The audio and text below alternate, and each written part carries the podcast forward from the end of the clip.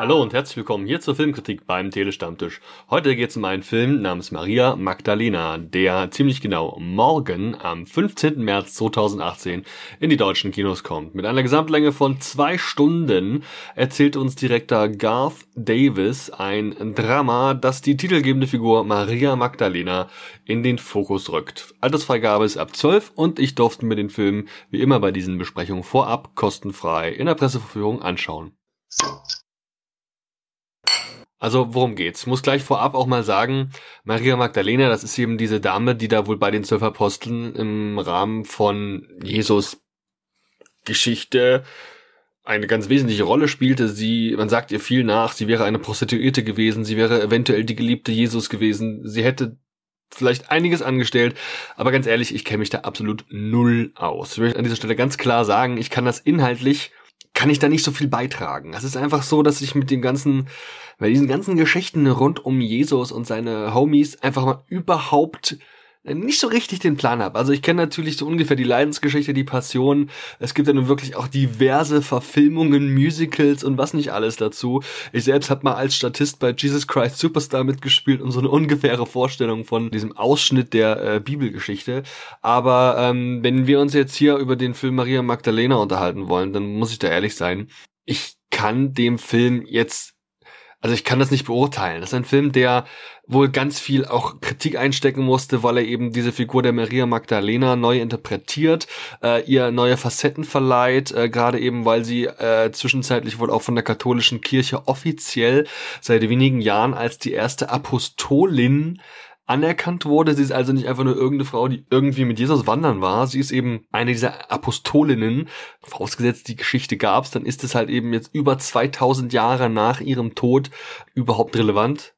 Und äh, also ungefähr 2000 Jahre nach ihrem Tod. Und deswegen kann ich das inhaltlich nur schwer beurteilen. Wir haben hier also einen Film, in dem diese Maria Magdalena, gespielt von der wunderbaren Rooney Mara, von der ich bis jetzt noch nicht so viel aktiv auf dem Schirm hatte und wo ich auch eher die Schwester von ihr kannte, äh, aus ähm, House of Cards, die ist eine Frau, die lebt irgendwo um nirgendwo mit ihrer Familie zusammen in einem sehr strengen Elternhaus, ähm, das eigentlich, wobei der Vater ja eigentlich gar nicht mehr so streng ist, es sind mehr so die Brüder, die inzwischen die, die, die, ähm, sag ich mal, die Befehlsgewalt in der Familie übernommen haben. Und wir sehen quasi aus ihrer Perspektive, wie plötzlich da dieser eine Messias kommt. Äh, alle Männer gehen also einmal die Woche oder einmal am Tag oder keine Ahnung zu einem Prediger, der wohl in das Städtchen kommt und sie selbst ist eigentlich eigentlich mehr so mit den handwerklichen Geschichten wie, keine Ahnung, Netze flicken und ähm, Kinder zur Welt bringen, also beziehungsweise als Hebamme eben da zu assistieren, äh, beschäftigt. Und nun ja, plötzlich ist da dieser Prediger. Und wer ist dieser Prediger? Wer hätte es geahnt? Es ist Jesus Christ persönlich, Jesus Christus. Und ähm, der wird gespielt von Jacqueline Phoenix. Ja, und dann ist es einfach so, dass sie offensichtlich sehr unzufrieden ist mit ihrer jetzigen Situation Sie äh, hat kein Interesse daran, daran mehr, mit ihrer Familie zu leben und da diesen Traditionen und auch dem Frauenbild, dem sie sich unterwerfen muss, da einherzugehen und schließt sich Jesus an. Sie geht also mit Jesus auf die große Wanderreise, die ähm, sind quasi dabei, äh, wie wild haufenweise Leute zu missionieren und ähm, ja, quasi da mal ordentlich auf die Kacke zu hauen und das Reich Jesus Christus zu verkünden. So. Ähm, fällt mir sehr schwer, das objektiv zu beurteilen. Will ich vielleicht an der Stelle auch gar nicht. Ich will nur darauf hinweisen, dass Leute, die sich halt mh, mm, am engsten Sinne an einem arg altmodisch-katholischen Glauben orientieren und sehr festgefahren sind in ihrer Vorstellung, wie einzelne Figuren zu interpretieren sind, unter Umständen hier Sachen über Figuren erzählt bekommen, die sie ganz anders sehen und die denen unter Umständen auch übel aufstoßen. Rooney Mara, die hier die Maria Magdalena spielt, die hat im Wesentlichen nicht viel zu tun. Die muss einfach nur regelmäßig mit großen Augen auf Jesus gucken äh, sehr emotional sein, manchmal muss sie sich ein bisschen zurückziehen, manchmal muss sie sehr menschlich sein und meistens muss sie eigentlich nur gerade auslaufen und mitlaufen.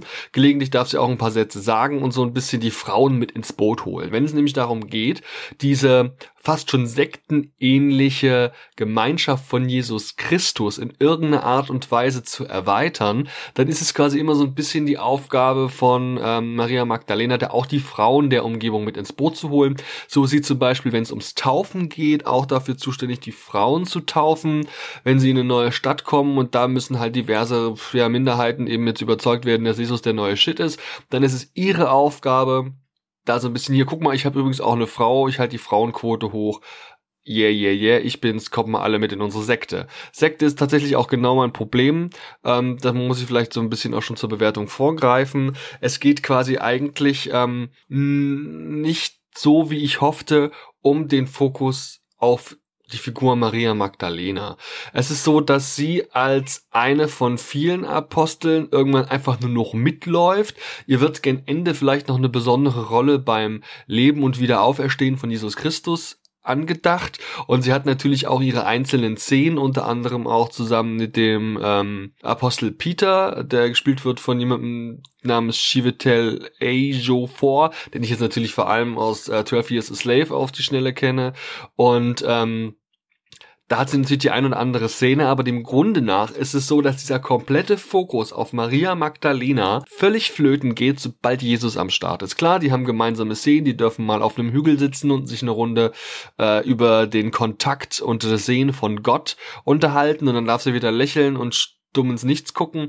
Aber so im Großen und Ganzen ist das, was ich vom Film erwartete, nämlich eine klare Perspektive von Maria Magdalena auf dieses Geschehen, das ist irgendwie dann spätestens nach, den, nach, nach dem Aufeinandertreffen mit Jesus nicht mehr so wesentlich. Erwähnen sollte man hier vielleicht auch noch, wer den Judas spielt, den äh, Judas ist gespielt von Tahir Rahim. Ähm, wir kennen die Geschichte um den Judas, der dann eben später den Jesus verrät. Hier ist es ein bisschen so, dass Judas eigentlich konsequent hofft, dass wenn Jesus sein Reich ausruft, alle Toten wieder auferstehen und das wäre für Judas total nice, weil das nämlich bedeuten würde, dass seine Frau und sein Kind wieder leben würden und er mit denen zusammen weiter glücklich leben könnte. Und naja, offensichtlich gibt es irgendwann den Moment, wo das Ausrufen des Reichs so wie er sich das zumindest vorstellte, eben nicht diese Konsequenz hat. Aufgrund dessen ist er arg enttäuscht, kriegt dann leider auch nicht die richtigen Antworten von Jesus Christus und begeht dann diesen Verrat. Gibt noch jede Menge weitere Apostel, jede Menge weitere Figuren, aber die gehen in der Summe alle ein bisschen unter und der Fokus liegt hier ganz klar auf Jesus und Maria Magdalena